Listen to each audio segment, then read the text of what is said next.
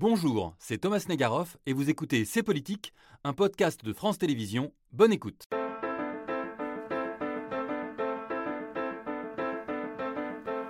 Un maire dont la maison brûle et qui démissionne, un jeune homme agressé parce qu'il est le petit-neveu de l'épouse du président de la République, des militants politiques frappés, sans oublier les graves violences du 1er mai dernier, le fond de l'air effraie tant les violences paraissent se multiplier. Et tous justifient ce passage à l'acte en prétendant répondre aux violences réelles ou symboliques de leurs adversaires. Dans ces conditions, le débat semble impensable, impossible même, et la nuance apparaît comme une faiblesse, le doute comme de l'indécision.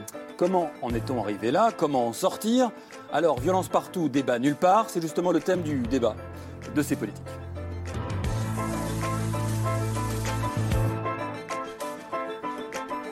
On va donc ensemble débattre du fait si on peut encore débattre. Euh, vous savez, la vache qui rit, hein. on regarde dans la vache qui rit, puis on voit une petite vache et une vache. Il y a un côté un peu. euh, on va essayer de prouver quand même qu'on peut débattre sereinement sur un sujet euh, inflammable tout de même, que cette disparition peut-être de la nuance et de la discussion dans le débat public. Pour en parler, euh, je reçois Emmanuel Anison, bonsoir Bonsoir. journaliste euh, à l'Obs. Vous avez beaucoup couvert euh, le mouvement des Gilets jaunes, plus récemment les mobilisations contre la réforme des retraites. Vous nous parlerez de ce que vous avez vu, vous nous raconterez aussi hein, ce que c'est que cette colère, parfois devenue violence, euh, chez euh, ces manifestants. Euh, ça nous éclairera beaucoup sur aussi euh, raconter ce que, ça, ce que ça dit de notre société aujourd'hui. Marc Répond, bonsoir. Bonsoir. Vous êtes euh, philosophe, vous travaillez beaucoup et depuis longtemps sur la question de la violence dans l'histoire, dans la philosophie aussi. Vous êtes prof à l'école normale supérieure, directeur de recherche au CNRS, et vous nous aiderez à prendre un peu de recul, un peu de hauteur peut-être? Ça, on on espère, verra, un peu de hauteur sur euh, ce que nous vivons, le moment qu'on vit.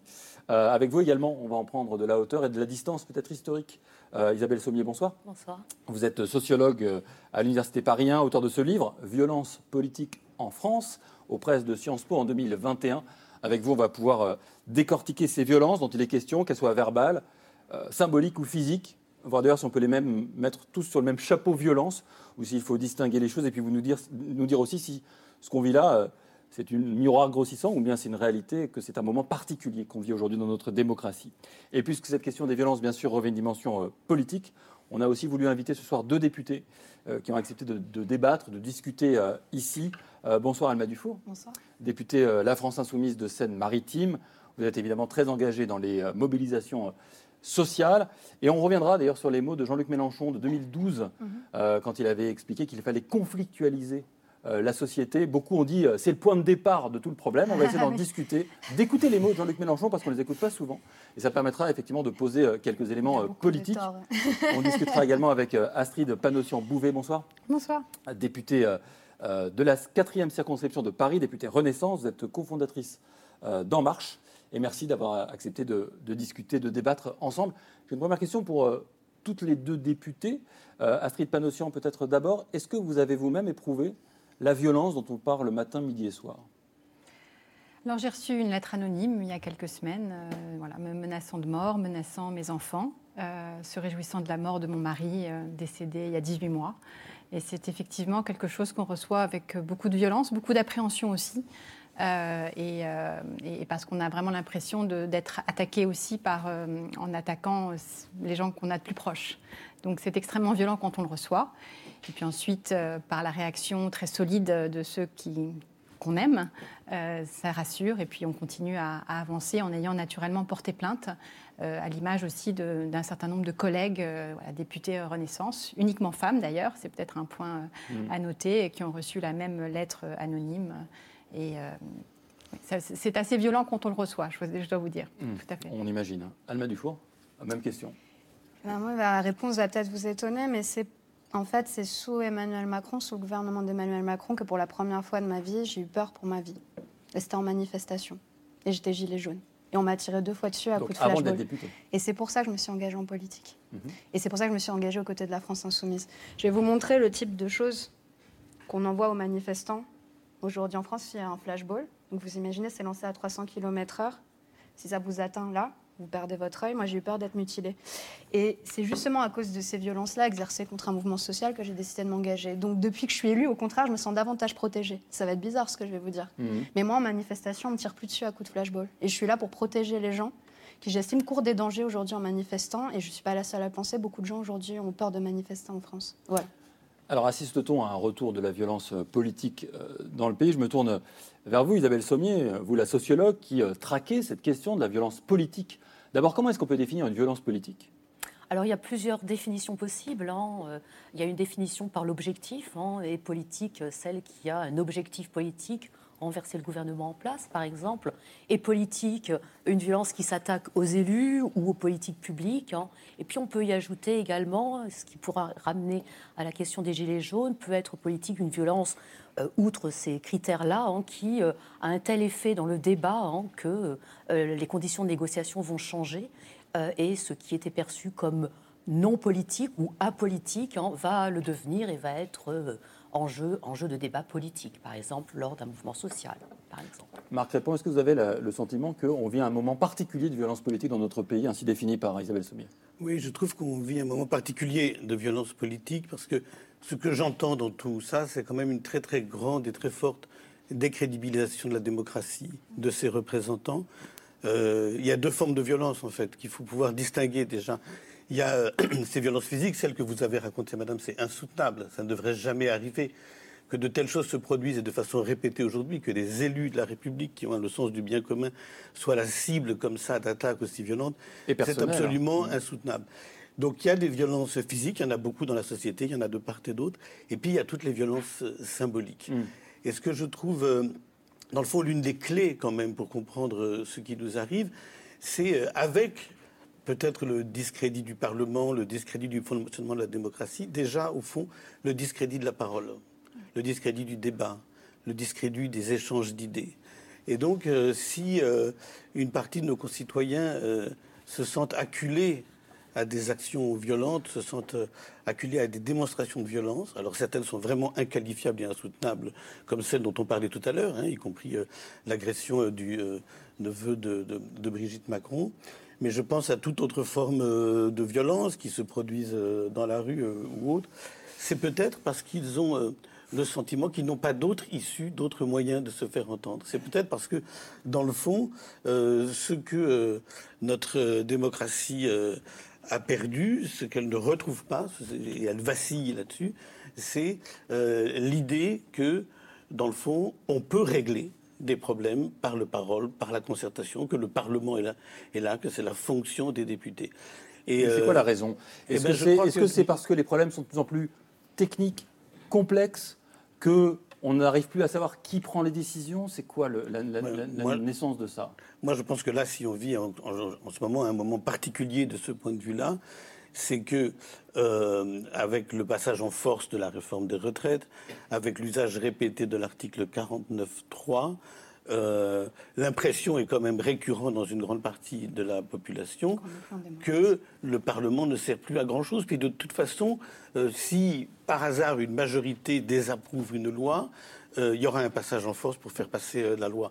Et donc ça, à ce moment-là, c'est tout l'édifice de crédibilisation de la parole qui se trouve fragilisé. Ça fait beaucoup de mal dans les classes populaires, hein, ça. On l'entend beaucoup. Emmanuel Anison, est-ce que, est -ce que ça, cette idée-là, d'une parole qu'on ne peut plus entendre, vous l'entendez-vous euh, du coup dans la rue et vous le sentez comme un facteur de violence? Il ne s'agit pas ici de justifier, mais de comprendre les mécanismes, évidemment. C'est un facteur de bascule dans la violence, très clairement, parce que moi, j'ai suivi donc, ces manifestations depuis 2018 euh, non-stop, avec y compris après les manifestations anti-vaccins, puis aujourd'hui les manifestations contre la réforme des retraites. Et finalement, ce que l'on retrouve euh, à chaque fois, c'est l'idée qu'il n'y a pas d'écoute, qu'il y a une violence euh, alors euh, effectivement sur le terrain, hein, policière, euh, clairement. Et, en fait, face à ces violences, il y a, il y a deux sortes de, personnes. Il y a, il y a ces black blocs qu'on connaît, qui sont, qui on va dire au départ ont une idéologie et tout un discours sur cette violence d'État, qui sont anticapitalistes, qui sont organisés de manière violente eux-mêmes. Mais il y a aussi surtout, et c'est ça qui est très marquant, moi je trouve depuis ces dernières années, jusqu'à ce dernier 1er mai, de plus en plus de gens qui autour, en fait, euh, n'étaient pas violents à la base, viennent pacifiquement et basculent au fur et à mesure des manifestations dans la violence. Et ça, c'est vraiment au niveau des Gilets jaunes, ça, c'était extrêmement marquant. Mais je l'ai vu aussi là, euh, ces derniers mois, avec des jeunes qui arrivent euh, et, qui, et qui, au fur et à mesure, euh, de plus en plus, chaque semaine, arrivent de plus en plus euh, armés, vous voyez, organisés. Et, la, dernière, au 1er mai, la tête, ce qu'on appelle la tête de cortège, qui est vraiment la partie violente, mmh. c'est-à-dire qui, la partie dont on sait qu'à un moment, elle va affronter les forces de l'ordre. Cette tête de cortège, elle était absolument énorme, mais énorme. Et elle dépassait très largement les Black Blocs. Il y avait vraiment, il y a vraiment un, effet de, de, de, de rassemblement autour de cette idée de violence. Et ce qui est marquant aussi, là-dessus, c'est que même dans, la manifestation, ceux qui marchent à l'arrière, euh, la bibliothécaire de la mairie de Paris de 50 ans qui est là, qui ne sont pas du tout, alors pas du tout amenés, eux, pour l'instant, en tout cas, à être violents, ils soutiennent cette violence. C'est-à-dire que dans le discours, là aussi, et je trouve qu'en 5 ans, ça a vraiment évolué, euh, à chaque fois, je pose systématiquement la violence, euh, la question sur cette notion de violence, et à chaque et maintenant, on, les dernières semaines, on me répondait, bon, bah, finalement, puisque c'est la seule solution, il y a ça qui fonctionne, les gilets jaunes, ça a fonctionné, on va, il va falloir passer par là. Donc c'est ça la clé. Le pourquoi du comment, c'est parce qu'on estime aujourd'hui que la violence peut payer politiquement? Oui, qu'on obtient plus par la violence que par le débat parlementaire? Bah, c'est un constat, je ne sais pas. Hein, deux fois plus de blessés en manifestation depuis qu'Emmanuel Macron est au pouvoir que dans les 17 années précédentes. Il y a ah, eu 27 000 blessés en manifestation. Non, mais en fait, vous vous rendez compte, là, je vous parlais de mon cas personnel, je, vais, je pourrais vous en citer des dizaines et des dizaines de gens que je connais. C'est-à-dire qu'en fait, quand ça arrive, ça vous arrive à vous, à vos proches, etc., oui, il y a une forme de radicalisation des gens qui sont en manifestation parce qu'ils subissent la violence de l'État. Et il y a une perte de confiance et une confiance qui est rompue avec les institutions. La, conversation juste. Bah oui, mais c'est la réalité. En manifestation, pourquoi les gens viennent avec des masques à gaz, etc., de plus en plus C'est parce qu'ils savent que les forces de l'ordre et le maintien de l'ordre s'abat de manière complètement indiscriminée sur toutes les personnes qui sont présentes. Moi, je parlais du débouché, je du débouché de, cette violence. Avec la réforme des retraites, c'était quand même moins violent contre les Gilets jaunes et qu'il y avait une volonté de désescalade, notamment lors des échappées nocturnes. Et beaucoup de jeunes, beaucoup d'étudiants, on sentait qu'il y avait euh, chez les, forces de l'ordre, pour le coup, une volonté de ne pas aller, de ne pas créer un nouveau Malik pour le coup. Mais en revanche, il y a l'idée d'une violence symbolique qui de l'État. le crâne par les policiers, encore qu'on a laissé dans son sang dans la rue. Et elle n'avait rien fait. Je donne la parole dans un instant. Alors, je, rejoins Madame sur la question des, retraites. On a vu qu'il y a eu une évolution euh, de la doctrine du maintien de l'ordre, et puis surtout, ceux qui manifestaient étaient, euh, contrairement aux Gilets jaunes, malheureusement, euh, dans un cadre beaucoup plus organisé, avec des centrales syndicales et également des services d'ordre. Mais je pense que ce qu'on voit autour de, ces questions, il y a d'abord, moi, c'est ce qui m'inquiète le plus profondément, parce que ça peut avoir une traduction politique, c'est le, le ressentiment général. C'est ce terreau sur lequel les populismes aux États-Unis, en Angleterre, en Europe centrale, en Europe du Nord ont grandi. C'est on ne nous écoute pas, on ne nous entend pas, on ne compte plus. C'est la rhétorique des invisibles. Et effectivement, ce ressentiment peut se transformer en colère. Euh, et, et c'est effectivement le dysfonctionnement aujourd'hui de la démocratie représentative qui n'arrive pas à canaliser ces colères. On a en France cette particularité d'une défiance record vis-à-vis des élus. C'est la récente euh, étude du CEVIPOF qui, existe, qui existe dans d'autres grandes démocraties, mais beaucoup moins qu'en France. Et on a aussi cette particularité euh, française d'une abstention qui a été record. Peut-être moins à l'élection présidentielle, mais aux élections intermédiaires, que ce soit pour les élections politiques d'ailleurs, et que ce soit pour les élections professionnelles, qui montrent aussi. Euh, et défiance dépolitisation et euh, défiance. Et puis, il y a aussi quand même, et, c'est pour ça que j'entends hein, tout ce qui est dit et je l'écoute avec beaucoup de, beaucoup, de, mm. beaucoup de respect, beaucoup de, beaucoup de vigilance, mais il y a quand même une petite musique aussi sur cette espèce de continuum entre la violence symbolique et la violence euh, physique, entre le fait qu'il euh, pourrait y avoir des, des, violences qui pourraient se justifier en raison d'humiliation. Et ce qui fait qu'il y a ce continuum, effectivement, entre le ressentiment, le ressentiment qui, existe, et puis une forme de légitimation plus ou moins implicite ou explicite euh, d'un recours euh, à la force physique. Et je pense que c'est à nous élu de pouvoir canaliser, de pouvoir canaliser, de pouvoir canaliser. et quand on fait cette équivalence, et je terminerai sur ce point, quand on fait cette équivalence entre les violences et, euh, euh, et, les violences policières, tout d'abord, je pense que les violences telles qu'elles se sont manifestées, c'était des actes, euh, c'était des actions d'individus, c'était pas celles des manifestants, vous l'avez dit, mais c'était celles d'individus extrêmement politisés, extrêmement violents, extrêmement entraînés, aguerris qui étaient là pour effectivement casser du flic, du bien, euh, du, mobilier urbain, euh, euh, des, des, commerces. Et la, et, la, police est en réponse. C'est jamais quelque chose de spontané. Ça aussi, il faut quand même le dire, parce que le 1er mai, il y a quand même eu 400 forces de l'ordre qui ont été Ça, c'est la rhétorique. Vous dites la police agit toujours en réponse. C'est faux. La majorité des blessés en manifestation sont des gens pacifiques. Je donnerai l'exemple de Jérôme Rodriguez. On lui a crevé Alors, on va pas un œil le débat des devant la télé. il est en train de discuter. Sa fille l'a vu à la télé. Non, mais parce que c'est une rhétorique perverse. Parce que vous comprenez pas pourquoi les gens deviennent en colère. Parce que là, vous vous imaginez, vous laissez croire aux gens que c'est toujours la personne qui a jeté une boule de pétanque ou un cocktail molotov sur un policier, ce qu'on condamne tous ici, qui va après en avoir les répercussions et qu'on va, euh, sur qui on va tirer. C'est pas vrai. La plupart des gens qui sont blessés sont des gens pacifiques et c'est, il est là le terreau de la colère et de la radicalisation des gens. Il est là le terreau. Marc répond. Oui, mais Alors d'abord, la, violence symbolique, c'est pas rien. d'accord, il n'y a peut-être pas de continuité entre les violences symboliques et les violences physiques. Mais oui, mais si vous me permettez, les violences symboliques, c'est pas rien parce que parce que les violences, non, mais les violences symboliques, c'est aussi ce qui euh, entretient une partie considérable de la population dans le sentiment qu'elle n'existe pas. De quoi on parle? Qu'elle ne compte pour rien. mais les violences symboliques, c'est le fait de ne jamais être entendu, c'est le fait de manifester dans la rue sans que ça ait. Je crois que vous parliez d'un pantin d'Emmanuel Macron oui. décapité Non, non, non, non. Ce que je parle dans les violences symboliques dont je parle, c'est celles qui sont subies ah, par une partie de la population, que du coup, ça amène à considérer que seule la violence paye. Hmm. C'est-à-dire que les violences symboliques, c'est d'abord la violence de ne pas être entendu, d'avoir le sentiment de ne pas exister. Ce qui a été extraordinaire hmm. dans le mouvement des Gilets jaunes. Tout à fait. Dans le mouvement des Gilets jaunes, c'est que vous avez des, des, milliers et des milliers de gens qui vivaient avec le sentiment de ne pas exister, qui n'étaient pas euh, des militants, qui n'avaient pas l'habitude de protester, dont la protestation était individuelle, privée, d'ordre familial, et qui tout à coup se sont mis à protester collectivement, se sont retrouvés euh, pour protester collectivement. Donc, lorsque. Et puis ça s'est dégonflé, et puis c'est retombé. Et puis ces gens sont retombés dans leurs conditions euh, effectivement d'inexistence parce que ça n'a été suivi, en dépit de toutes les promesses, d'absolument aucun effet. 10 milliards d'euros de l'État. Non mais il y a, eu, un effet. mais c'est là, où, là où se pose le débat, est-ce que la violence paye? Et le mouvement des retraites, dans le fond, rejoue cette idée aussi de grande manifestation des retraites, c'est-à-dire le même sentiment que, là c'est un mouvement à la différence du monde des jeunes encadré par les syndicats, et là les syndicats ne sont pas entendus. Donc toutes les voies, je veux dire, légales pour faire entendre sa voix semblent, semblent barrées. Après, quand même, il faut dire une chose, et c'est à ça que vous, que vous faites euh, allusion, c'est que il y a deux choses concernant la violence, en, pour éviter euh, la violence euh, en démocratie. La première, c'est effectivement que la parole soit reconnue, écoutée, que la démocratie fonctionne correctement, que le Parlement ne donne pas l'exemple de violence verbale, d'invective, etc., qu'il y ait un respect de la parole des autres au sein du Parlement, ce qui est rarement le cas. Et puis la deuxième chose quand même qu'il faut dire, qui est extrêmement importante, c'est qu'à la différence des régimes non démocratiques, ça suppose que la police, que les forces de l'ordre gardent le monopole de la violence légitime. Et pour qu'il garde le monopole de la violence légitime, il faut que l'exercice reste légitime. Et donc, dès qu'il y a une bavure policière, dès qu'il y a un usage excessif de la force, à ce moment-là, c'est cette légitimité-là qui est fragilisée.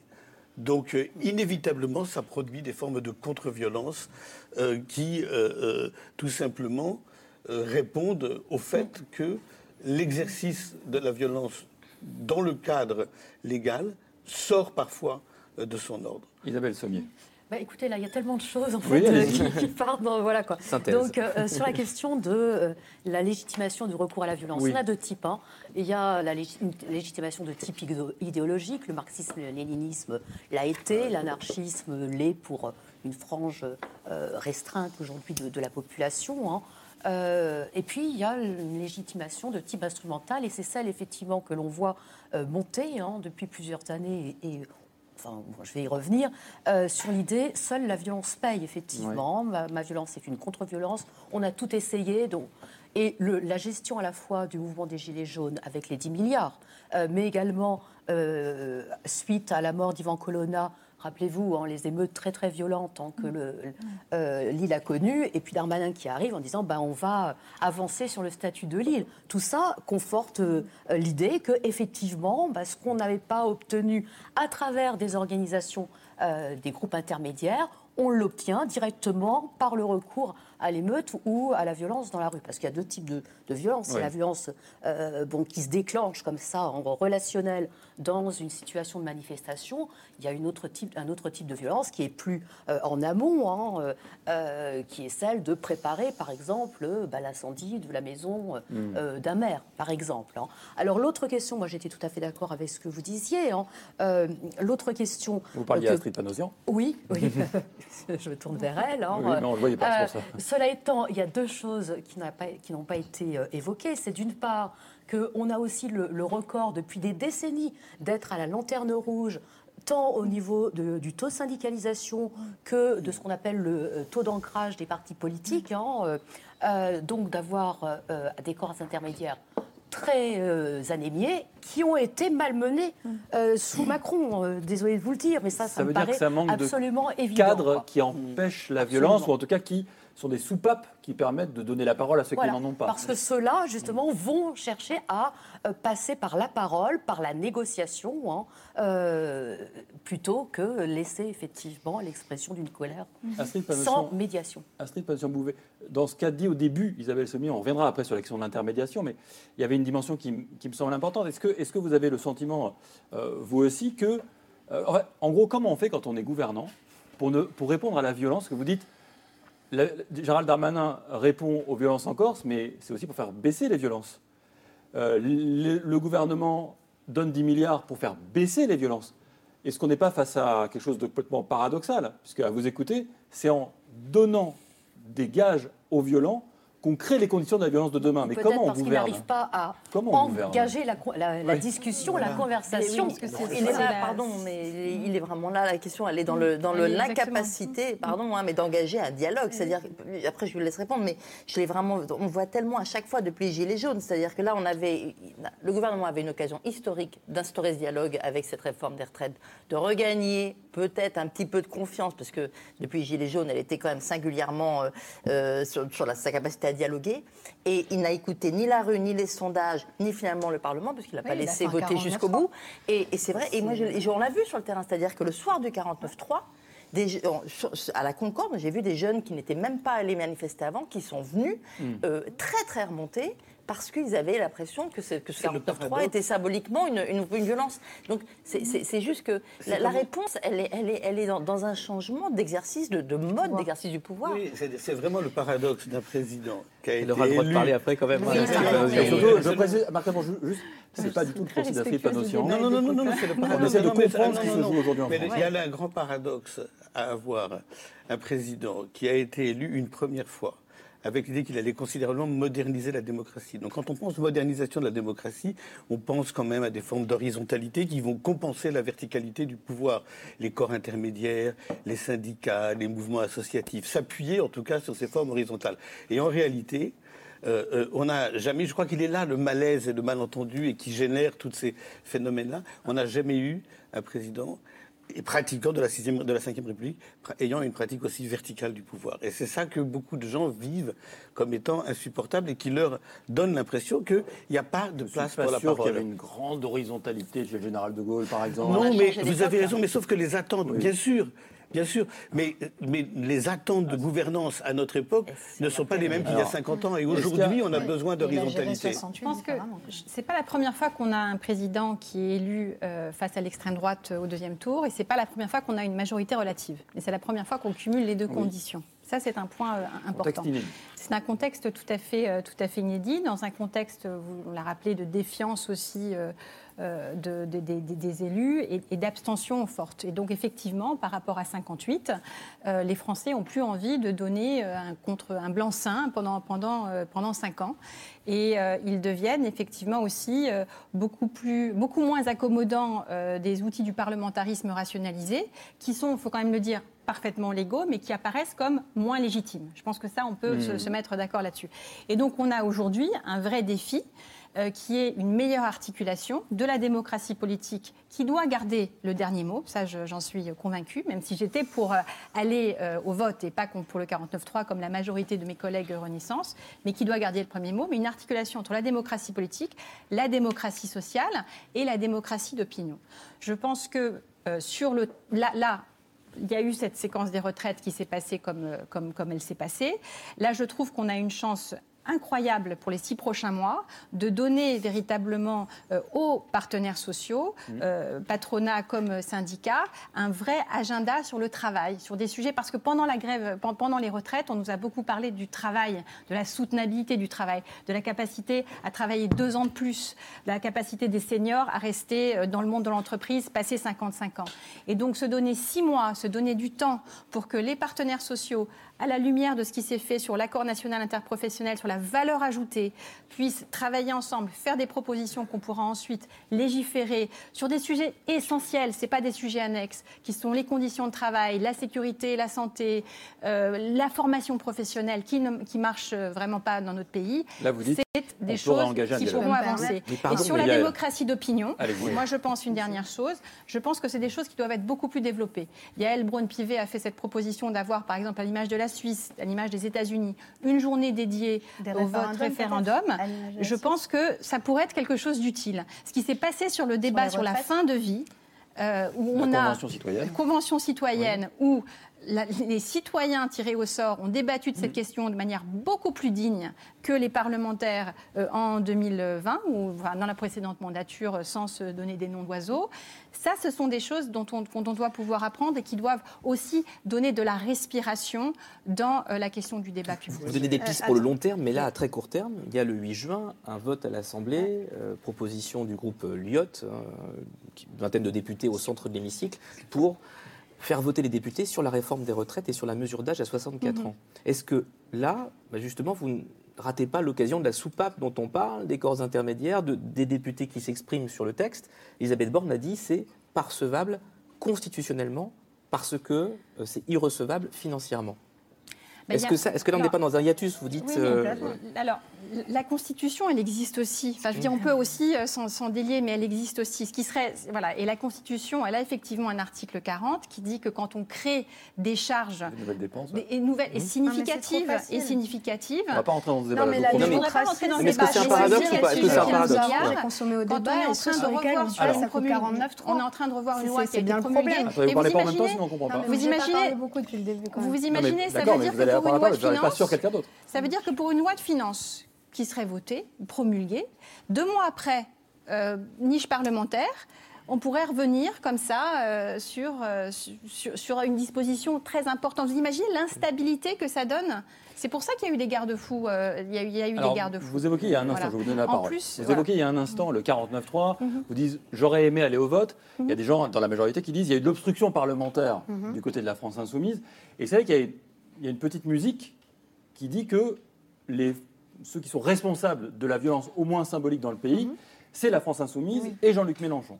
Et on cite tout le temps la théorisation de la conflictualité ah, permanente. et on a voulu retrouver le discours. on l'a retrouvé facilement, hein, c'est assez facile à retrouver, c'est pas une recherche incroyable. On est en octobre 2012. Jean-Luc Mélenchon est alors mhm. au Venezuela. Euh, Chavez est le président de ce pays. Et écoutez les propos euh, à l'époque du dirigeant de la France insoumise. La conquête de l'hégémonie politique a un préalable. Il faut tout conflictualiser. Tout conflictualiser. Si vous laissez passer, les choses passent avec la grammaire et la syntaxe, le consentement à l'ordre. Tout doit être interpellé, tout doit être conflictualisé dans un premier temps. C'est ça les leçons. Comment croyez-vous qu'on transforme un peuple révolté en peuple révolutionnaire? Comment voulez-vous qu'on transforme un peuple révolté en peuple révolutionnaire Tout conflictualisé? Est-ce que c'est pas, pardonnez-moi, est-ce que c'est pas aussi à l'origine de tensions qui peuvent exister au sein du Parlement et peut-être dans la société. Ah, parce que vous, vous prêtez beaucoup de, pouvoir à Jean-Luc Mélenchon. il y avait un point d'interrogation à la fin de Non, Jean-Luc Mélenchon n'est pas le responsable du, climat de, de tension qu'il y a dans ce pays. Et ce qui veut dire par là, dans tout conflictualiser, c'est le fait, et je vais revenir sur la crise démocratique, ce que vous avez dit euh, les uns et les autres est juste. Moi, je questionnerais juste euh, la démocratie. les gens, les gens. attendez, attendez. non, mais juste, juste, excusez-moi. Bah, le, non, mais le débat. Enfin, on peut pas dire, on veut bien discuter de certaines choses, mais pas d'autres. On peut pas passer la plus grande réforme des retraites qui va voler deux ans aux Français à coût de 49,3 et dire, mais après, on va discuter du travail dans des. Ce n'est pas possible. Les gens sont pas des imbéciles. Ce qu'ils veulent, c'est même pas de débattre. Ce qu'ils veulent, c'est être entendus. Ils veulent davantage de référendums, davantage de pouvoir direct à la démocratie. C'est pour ça que nous on appelle à une République. La crise démocratique qu'on traverse aujourd'hui, elle est profonde. Elle n'est pas que le fait d'Emmanuel Macron. Elle date d'avant, évidemment. Je lui mets pas tout sur le dos, contrairement à des gens qui voudraient tout mettre sur le dos de Jean-Luc Mélenchon. Tout conflictualiser fait partie de ce, Alors, de ce pourquoi il a dit ça? Parce que moi, je pense qu'il y a aussi une des raisons des terreaux de l'abstention dans notre pays qui grandit depuis les années 80, c'est que justement, on a sorti de la conflictualité l'économie en disant qu'il n'y avait pas d'alternative que le seul modèle économique possible scientifiquement, rationnellement, c'était le modèle néolibéral, qui est d'ailleurs inscrit dans les traités de l'Union européenne, qu'on ne peut pas changer par un simple vote en France. Et en faisant ça, on a sorti du champ politique, en fait, ce qui peut vraiment changer la vie des gens ce qui peut vraiment changer la vie des gens. Et, l'exemple de la réforme des retraites, encore une fois, c'est vraiment l'exemple parfait. On vous dit, on va passer par 49.3 malgré le Parlement sur le dos de l'Assemblée nationale parce qu'on ne peut pas prendre le risque de perdre parce qu'on a besoin de rassurer les marchés financiers. Mais c'est ça qu'on vous dit depuis les années 80, que le peuple français, et tous les autres peuples ailleurs aussi, et en Europe et partout ailleurs, ne décident plus de leur destin, qu'il y a des valeurs qui sont supérieures à la démocratie. Et c'est pour ça que quand on dit conflictualiser, c'est qu'on n'accepte pas ce discours qui voudrait que les décisions des peuples soient soumises à des réalités économiques fausses et supérieures. C'est pas ça que ça veut dire. Bah, si. Là, vous répondez pas vraiment à la question. Tout conflictualiser, ça ne veut pas dire ça. Dire tout conflictualiser, ça renvoie un usage de la parole qui doit nécessairement être conflictuel. Mais et ça veut dire que l'espace...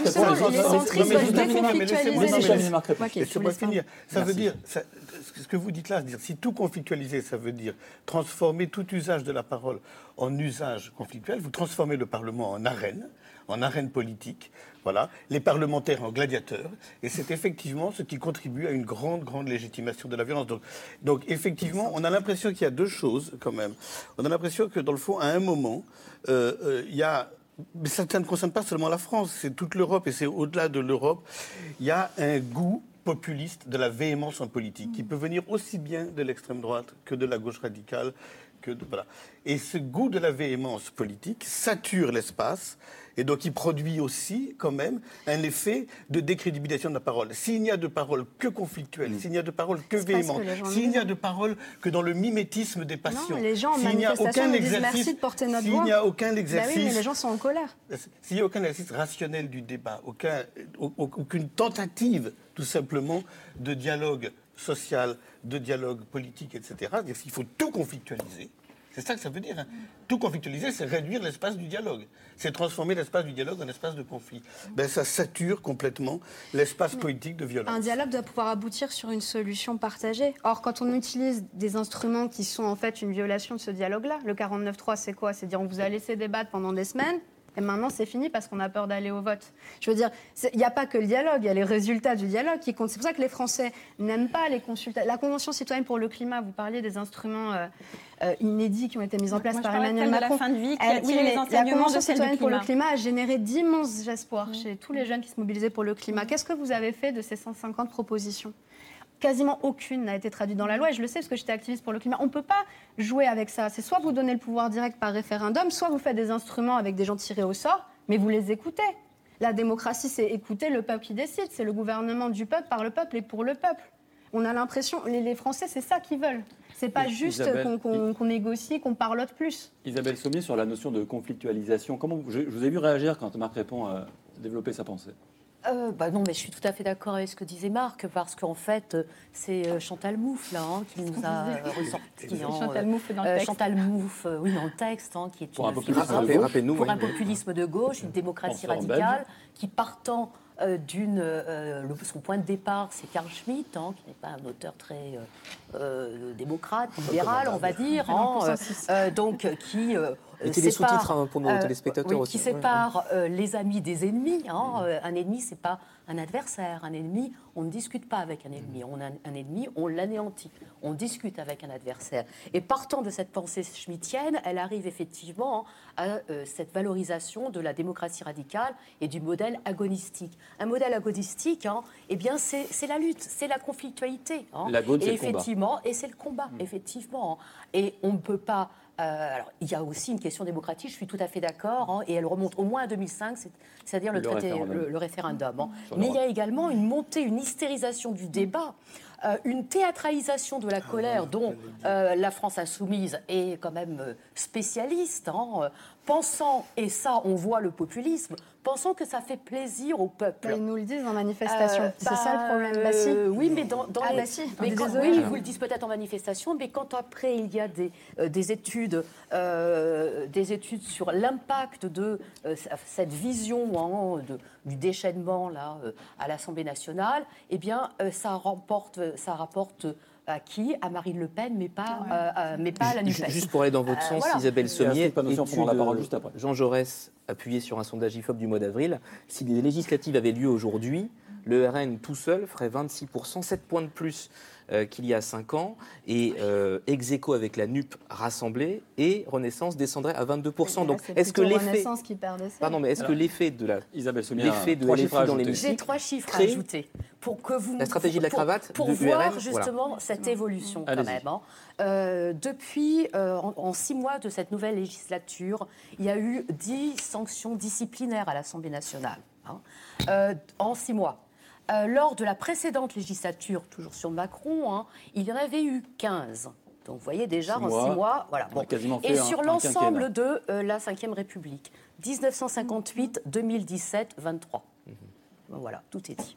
Tout est dit ou bien est-ce que, Tout est dit sur l'ambiance qu'il y a à l'Assemblée nationale. Est-ce que ça, alors, tout est dit ou est-ce que ça dit aussi, et c'est un élément que j'aimerais ouvrir avec vous, que notre société, elle est aujourd'hui moins perméable, accepte moins la violence et donc, si vous voulez, c'est pas tellement. Euh, oui, ça c'est classique. C'est le paradoxe de Tocqueville. Plus, euh, plus un, un événement est désagréable hein, et puis et, diminue, plus ces résidus sont intolérables, insupportables. Oui, c'est ça. Euh, euh, est-ce qu'on est, là, dedans euh, bah, On est surtout dans une période où la nuance est terminée, mm. où il y a une hystérisation de la parole avec des mots qui ne veulent rien dire, évasi écoterrorisme de là, ah, fasciste de l'autre, etc. Hein. C'est tout à fait cela. Emmanuel Anison Non, mais pardon, mais sur la mort de la nuance, vous voulez réagir pour, pour, moi, en fait, on, on aimerait que le Parlement, quand je dis on, c'est-à-dire que, là, que le, Parlement euh, reste dans un débat très cadré, euh, à l'ancienne, euh, où les gens se tiennent avec leur costume cravate. on aimerait que les manifestations restent des marches pacifiques à l'ancienne, avec des. Mais la société n'est plus celle-ci. Mm. Et donc pour moi, en fait, ce à quoi on assiste là au Parlement, et, notamment avec cette émergence des, des, défis, c'est juste le reflet de la société. C'est-à-dire qu'on a un Parlement aujourd'hui qui ressemble à la société. Un petit peu, avec hein, parce que socialement, c'est pas le cas. non, mais beaucoup plus qu'avant. Beaucoup plus qu'avant. Plus socialement, quand même. Pas beaucoup plus. Un peu plus depuis qu'on est là. Et à l'hystérisation avec les réseaux sociaux, ah avec la violence. Et un président de la République qui dit aussi je vais emmerder les anti-vaccins jusqu'au hmm. bout. Donc voilà, on est, c'est quelque chose qu'on voit de manière hystérisation, mais ce que je trouve intéressant, c'est que vous, avez, euh, vous nous avez questionné sur le rôle de la France insoumise avec cette, euh, cette, cette, euh, conférence là de effectivement, c'est vraiment Chantal Mouffe dans le texte. Euh, mais vous avez commencé l'émission par Saint-Brévin. Et Saint-Brévin, c'est quand, même, voilà, c'est quand même une, démission euh, d'un maire sous euh, l'agression, les mhm. agressions, les pressions répétées de l'ultra-droite, avec l'accommodement euh, du représentant Rassemblement national. Avec, on a parlé de la théâtralité à l'Assemblée nationale, un groupe Rassemblement national qui est resté assis lorsque l'ensemble de la représentation nationale a voulu rendre hommage au maire. Mhm. Et donc on voit aussi qu'il y a la technique des chatons sur Instagram qui marche tout à fait. Des cravates à l'Assemblée euh, qui marchent, mais qui n'en fait pas euh, moins un parti respectable. On a vu également cette manifestation effrayante euh, à Paris. avec des gens cagoulés.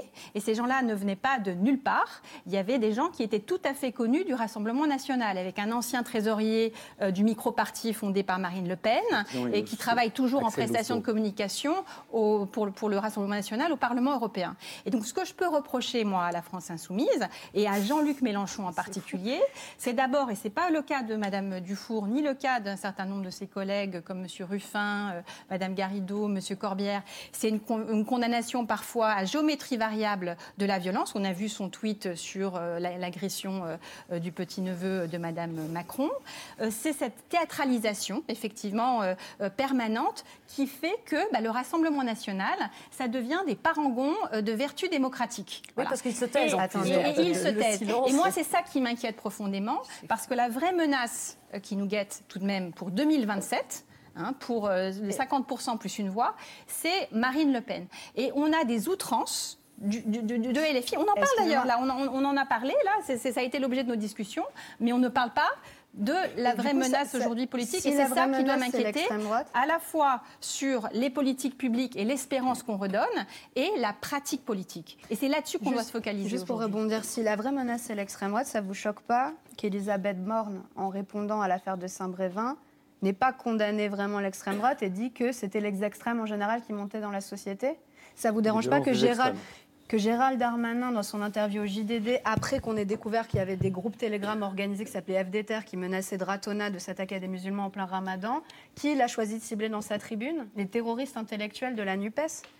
Le, signe égal que vous mettez vous aujourd'hui, c'est ce signe-là qui permet d'invisibiliser cette violence. C'est pas Jean-Luc Mélenchon. Pas non, elle a dit que la mais, mais voilà, mais du coup, j'aimerais bien vous entendre là-dessus sur ce qu'a dit M. Darmanin et ce qu'a dit Mme la Première ministre, parce que c'est grave. Nous, on se sent profondément offensés quand on laisse entendre que dans nos rangs, il y a des gens qui prévoiraient des attentats contre des gens. Enfin, on est quand même... Euh, répond et après Marc répond. Moi, je vais être très clair. J'ai déjà eu l'occasion de dire que le terme de terrorisme intellectuel, surtout dans un pays qui a connu euh, des attentats terroristes, était malheureux. Voilà. Ensuite, moi, je ne suis pas du tout à l'aise, je vais vous dire, Madame Dufour, je ne suis pas du tout à l'aise quand euh, des collègues à vous sur Paris reçoivent Jérémy Corbyn pendant la campagne électorale. Mhm. Voilà. Moi, ça me, accusé d'antisémitisme, avec les 27 000 blessés sous quinquennat Macron. Accusé d'antisémitisme, moi, ça me, ça me parle, ça me gêne, et euh, c'est pas bien de faire ça. Alors, Marc répond, vous prendre la parole. oui, moi, je ne sais pas si je suis d'une vieille garde ou pas pour monde, mais euh, quand même, je ne suis pas persuadé, pour la raison euh, que je vais expliquer, que euh, le Parlement doit être exactement le reflet de la société quant à son rapport au langage. Parce que vous voyez, par exemple, qu'il y ait un certain nombre d'outrances verbales qui circulent dans la société, euh, c'est inévitable. Elles circulent dans les scènes de famille, elles circulent partout. Bon. Mais qu'on puisse retrouver ces mêmes types de glissements sémantiques au sein du Parlement, c'est ça qui est grave c'est que, c'est que dans le fond, il n'y ait plus euh, euh, un rapport. là, c'est le, philosophe qui parle, qu'il n'y ait pas un rapport au langage, dans le fond, euh, présent dans la scène politique, ben, de tous ordres, les, insultes, les, noms d'oiseaux, et puis, alors, mais il est de. Ben là, par exemple, aussi, il est aussi du côté du pouvoir et du gouvernement. Hein les doigts d'honneur dans l'hémicycle, c'était M. Dupont-Moretti. Hein. Il y a des usages, il y a des usages, exactement, tout à fait. Et il y a des usages rhétoriques, il y a des usages gestuels qui sont devenus monnaie courante au Parlement, qui effacent toute forme de distance critique, toute forme de recul critique par rapport à son usage du langage. Alors ça, effectivement, c'est normal, ça se produit dans la société, ça se produit partout, ça se produit dans les cours de récréation. Mais que parfois, le Parlement, du coup, avec le même type de glacement sémotique, se transforme en cours de récréation, ça, je pense que ça nuit profondément à la démocratie. Et le fait que certains ministres s'autorisent aussi ce genre de glissement sémantique. Je trouve ça grave ici, par exemple, dès qu'il y a une manifestation, de parler de radicalisation. On peut manifester bruyamment dans la rue sans que ce soit une radicalisation. On peut même sortir les casseroles sans qu'on parle de radicalisation. Je trouve gravissime l'usage à tout à tout bout de champ d'éco-terrorisme, de terrorisme intellectuel, etc. etc. En commençant l'émission, on s'est demandé avec Yael si, euh, et je reprends le texte de Yael, la nuance apparaît aujourd'hui comme une faiblesse et le doute comme de l'indécision. Est-ce qu'on en est là aujourd'hui dans notre pays, Isabelle Sommier? Bah, hélas, je le crains, effectivement, avec cette valorisation de la radicalité. Ce qui n'était pas le cas, par exemple, dans les années 70. Hein, les groupes d'extrême gauche ou d'extrême droite ne valorisaient pas euh, la notion euh, d'extrême. Mais aujourd'hui, effectivement, c'est devenu une valeur une valeur positive. il y a hein, des attentats politiques de gauche, c'est plus du tout le cas aujourd'hui. Ah bah oui, bien sûr. Non, mais, je veux dire, on n'est pas une société plus violente que dans les années 70, ah non, politiquement. Pas qu'on rassure les gens quand même, parce que là, les gens... Bah, oui, là, on était sur la nuance et sur le doute. Et donc, effectivement, euh, il n'y a plus de doute, il n'y a plus de nuance, hein, et il contribue beaucoup, euh, ces huis clos des réseaux sociaux. Les ah, en... Tiens, les, les, réseaux sociaux. On peut s'arrêter dessus peut-être un instant Les réseaux sociaux et puis également les chaînes d'information continuent quand même. Hein, parce que le moins, la moindre, euh, voilà, la moindre vitrine cassée, bah, il faut y rester pendant deux heures, trois oui, heures. On s'intéresse plus bah, à la queue de manifestations que. Ah ben clairement. Les réseaux sociaux, ils favorisent deux choses. Ils ont C'est d'abord la réactivité immédiate, donc absolue disparition de la distance critique, de la réflexion, etc. C'est immédiat. C'est un rapport au temps. C'est un rapport au temps. Je vous coupe un instant. Est-ce que ça veut dire que la violence euh, est une réaction à un temps court? Ben, La violence est souvent réactive. Elle est souvent une réaction à un temps court. Elle s'inscrit dans un temps court. Et deuxième chose, le langage. Donc les réseaux sociaux, ça a transformé notre rapport au savoir, notre rapport au temps, notre rapport au langage. C'est-à-dire on se demande plus, on n'étudie plus, on se demande plus, on s'informe plus, on réagit.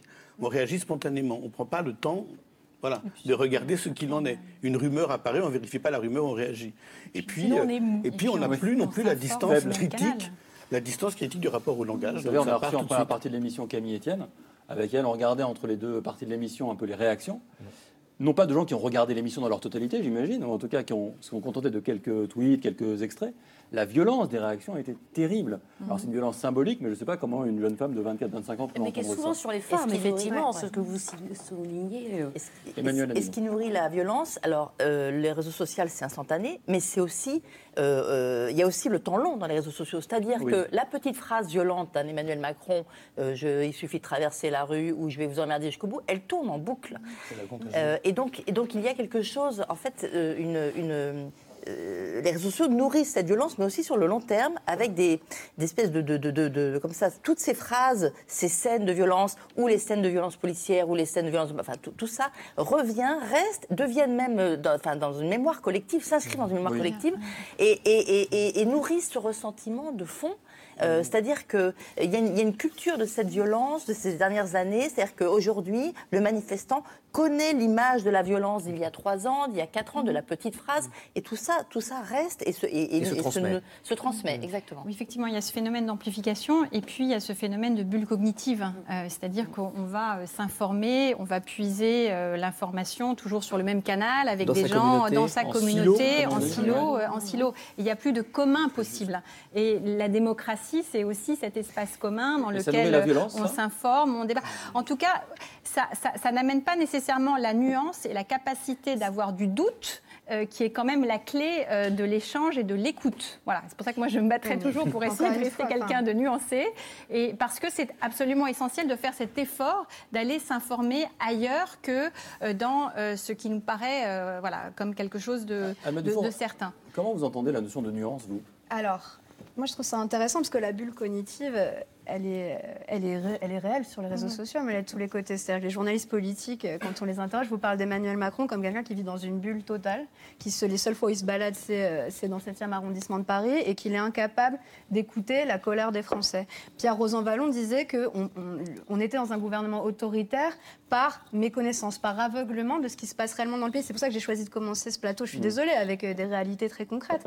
Mais aujourd'hui... et la nuance, alors vous bah, Pour moi, en fait, le plus important, c'est de se rendre compte qu'il y a un décrochage démocratique réel, on en a parlé, qu'une grande partie des Français souffrent et sont dans la défiance vis-à-vis des institutions oui, telles sur la nuance. Est-ce que ça veut dire que pour vous, la nuance, c'est une faiblesse et c'est bah aussi une, compromission envers le, envers le pouvoir? Bah Non, mais de quel, de quel, dans quel cas C'est-à-dire la nuance, euh, moi je pense que quand il faut être nuancé sur des situations économiques ou politiques, il faut être nuancé sur des situations économiques ou politiques. J'ai pas de problème avec le fait d'être dans la nuance. Moi, ce qui me dérange, c'est quand on cache comme je vous l'ai dit tout à l'heure, derrière le centrisme, derrière le débat, derrière le, fait qu'en fait, il y a des réalités économiques brutales qui s'abattent sur la population française depuis des décennies, que la situation va mal. Est-ce que c'est être pas nuancé que dire qu'aujourd'hui, les gens qui sont au SMIC sautent des repas en France et qu'on a, n'y a jamais eu autant de travailleurs qui sautent des repas tout en travaillant?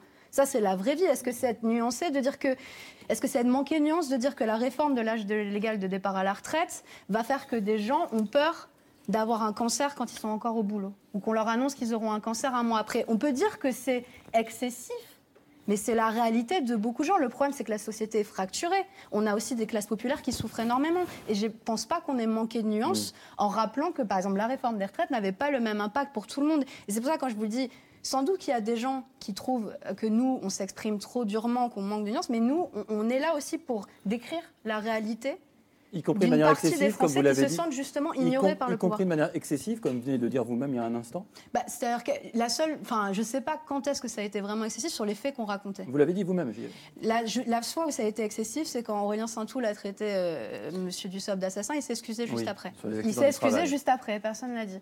Voilà, mais sinon, nous on fait que relayer des chiffres, on fait que relayer des études et on fait que relayer des témoignages de gens qui nous les envoient qui parlent de nos vies. Et quand on parle du nom des gens, les ministres rigolent. Mais ça, ça va pas. C'est du mépris envers les Français. C'est pas toujours ça qu'on entend au Parlement quand même. Ben. C'est-à-dire simplement des faits concrets, des, des, analyses précises. On bah. entend très souvent un niveau quand même d'invective, de véhémence, d'interpellation merci, qui n'est pas du tout euh, euh, à l'unisson du ton là que vous utilisez. Là, vous utilisez un ton relativement modéré et nuancé, effectivement, et un discours nuancé.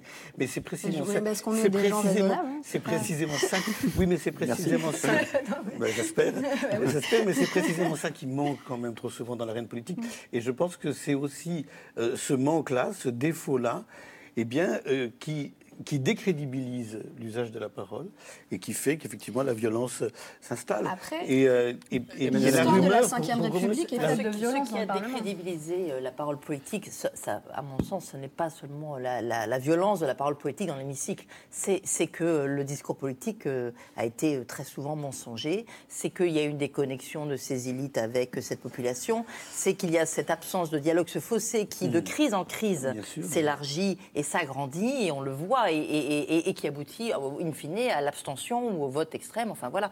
Et, ça, pour moi, ça n'est pas, ça n'est pas seulement la violence dans l'hémicycle qui nourrit euh, tout, tout, ce malaise démocratique profond. Ah, Quand on prend les minutes juste du Parlement, en fait, il y avait des scènes lunaires, il y a eu des duels à l'Assemblée nationale. Elle ne risque pas de redonner confiance dans la parole du Parlement et dans l'action du Parlement. Gaston de Fer je pense que quand, quand, on travaille, quand on respecte la règle, on doit pouvoir se construire une meilleure vie pour soi et pour ses enfants. Et c'est peut-être ça qui est cassé en France depuis euh, trop longtemps. Et ça, c'est la grande violence. Et ça, c'est, bah, ça, alimente cette rhétorique, effectivement, euh, des invisibles, de on ne compte pas, euh, on mm. n'est pas, on n'est pas écouté. Et c'est pour ça, et voilà. Et ça, c'est, ça, c'est quand même. Et là, là, il faut, je veux bien être accablé de tous les mots hein, ce soir et, par ailleurs, mais on, est quand même sur une. Non, mais en plus, c'est pas le cas. je, le disais, je le disais à dessein, mais c'est quand même une dérive depuis ces 40 dernières années, euh, d'une désindustrialisation, euh, d'un décrochage aussi euh, économique de, notre pays. Et donc, il y a aussi nécessité à un moment donné, et c'est pour ça que moi, je, je me satisfais aujourd'hui du discours du président de la République qui veut remettre à la question du travail avec la lutte contre le chômage, mais également le travail, le travail qui a du sens, le travail qui paye, mmh. parce qu'effectivement, beaucoup de nos concitoyens sont enfermés dans une trappe à bas salaire entre une, une, aide ménagère, si elle veut faire entre 6 et 9 mois de formation aujourd'hui, le gain monétaire pour devenir auxiliaire de vie, il est de 7,55 euros brut par mois qu'est-ce qu'elle va aller s'embêter à faire six mois de formation Et ça, c'est quoi? C'est parce que euh, bah, y, a une indexation automatique du, euh, euh, du, SMIC et il y a un tassement aujourd'hui, il y a un tassement aujourd'hui des grilles salariales vers le bas. Voilà. C'est ça aussi qui explique ce ressentiment. Et donc, il faut travailler sur le travail, les services publics et, également l'autorité républicaine. Je pense qu'il y a un discours, tenir des deux bouts, justice sociale et autorité républicaine. Étant nature optimiste, j'ai envie de vous donner euh, peut-être euh, motif d'espoir. On va écouter Dominique Payot. Je ne sais pas si vous savez qui c'est Dominique Payot. C'est le propriétaire de l'immense terrain où s'est installé le Technival ah euh, depuis quelques, quelques jours. Il pourrait être vraiment violent. Ben, écoutez-le. Ça s'est bien passé. Ils sont très gentils, polis d'ailleurs. Et on a discuté un petit peu. Non, ça, ça va, c'est bien. Moi, je pense que ça va bien se passer, à mon avis. Tout de suite, euh, l'autre fois, quand ils sont venus, j'avais peur justement de ça. Mais ils ont dû mettre des conteneurs depuis, puis je pense que ça va aller. C'est vrai qu'on n'est plus habitué. Hein. Ah oui. Et il précise aussi par ailleurs, il dit la colère, ça ne changerait rien si j'étais en colère. Marc répond euh, qu'est-ce que le philosophe dit de cette parole de bon sens? Que la colère, ça ne changera rien. ben, la colère, je pense que c'est parfois nécessaire aussi, c'est-à-dire la. Il ne faut pas la, Non, je pense que tout dépend. Ce qui, je pense que ce qui est en question, c'est l'expression de la colère. La colère, ça peut être une vraie vertu politique. Il faut être capable de s'indigner, il faut être capable de se mettre en colère. Heureusement qu'on peut se mettre en colère contre une réforme qu'on désapprouve, contre des pratiques politiques qu'on désapprouve, etc. Mais euh, toute la question est celle de l'expression de la colère. Mmh. Voilà. Le débouché de la euh, colère. Voilà, moi je trouve qu'une colère qui s'exprime dans la rue, c'est bien. Une colère qui s'exprime en fracassant euh, des vitrines, en brûlant euh, des voitures, en menaçant des élus, euh, en s'attaquant personnellement à des élus, c'est une colère qui devient illégitime et qui perd tout son fondement et toute son efficacité. Merci, merci beaucoup à, à tous d'avoir participé à cette émission. Vous voyez, on a réussi à débattre de manière un peu musclée parfois, mais en tout cas, on se respecte. ça va. Quand par rapport à BFM TV. Par rapport à l'Assemblée nationale et par rapport à l'Assemblée nationale aussi. Euh, merci, merci à tous. Merci Yael euh, d'avoir été avec euh, moi ce soir comme chaque dimanche. Merci à vous de nous avoir suivis. La soirée continue sur France 5 dans un instant. La fabrique du mensonge avec un certain Karim Rissouli, une fabrique du mensonge consacrée à l'affaire Lola, chronique d'une récupération par la fachosphère. C'est assez euh, édifiant. Bonne soirée sur France 5.